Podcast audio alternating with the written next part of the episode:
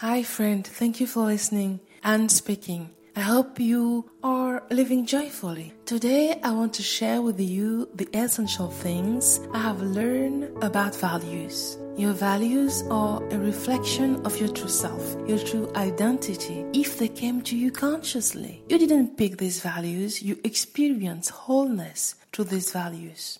The number one purpose of values is to live them every day. This is what alignment also means.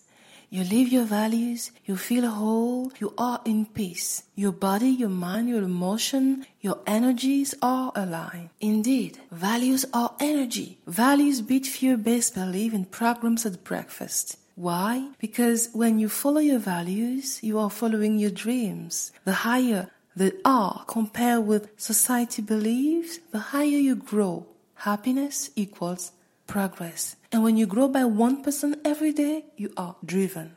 No external circumstances can stop you from believing in your personal power. The universe believes in you only when you believe in you first. So, living your values is acknowledging yourself, loving yourself, not rejecting yourself. In my journey, I have found three ways to boil down your values to the first principles what you and I came on earth to experience has a soul that transcends the body. The first easiest way to reclaim your values in life is through the set of brands you love and are a true fan of. The brand you love have taught you something true about yourself and what you stand for. These brands coach you unconsciously that there are many ways to create things to empower, to serve, and to be. Show me the brand you love, and I will show you your hidden values. I still remember how, in 2016, I realized that the reason why my phone and my computer came from the same company was because of their minimalism, beauty, and simplicity. I didn't know I was a minimalist. I even didn't know at that time that I was what Greg McKeown called an essentialist. However, a few months later, reading Marie Kondo and Fumio Sasaki made me understand myself better and more whole.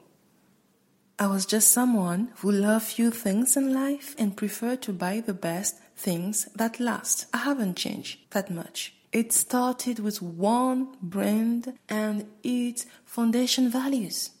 The second way to connect with your values is through your personality type. Indeed, the Myers-Briggs type indicator help you know yourself better so that you can bring more balance to your personality. Eight letters represent what energizes you, how you perceive the world and information, and how you make decisions. Four letters in that personality type are visible. It means four letters are not.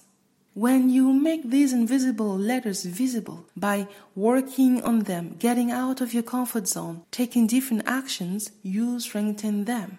And as a consequence, your value style, encapsulated by thinking and feeling functions, becomes blended. It matters because we often rely too much on our preferable traits. For me, it was relying on intuition over sensing and on feeling over thinking. But you want to be able to use every function on any occasion. And if you feel like you're not living your values, look at the four invisible letters in your personality type because they represent your growth path. Besides, has your personality type evolved over the last eight years? I hope it evolved. For me, in eight years, my personality type has changed three times, and either my value style and my energy style are very, very blended now.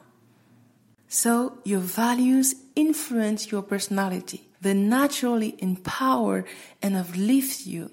You cannot lose when you abide by your values. They say when you came on earth, three angels committed to guide and protect you. Some beings have left their body, however, you can still rely on them. They say we have at least three families. our birth family, our social family, and our soul's family. People with whom we share the same energies, life path, or soul number. They can answer our questions because communication happens through energy. Here, I mean the energies you came with to use.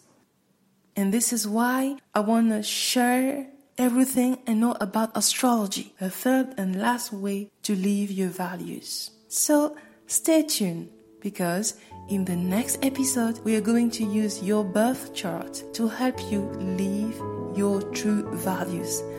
Thank you for listening. Bye for now.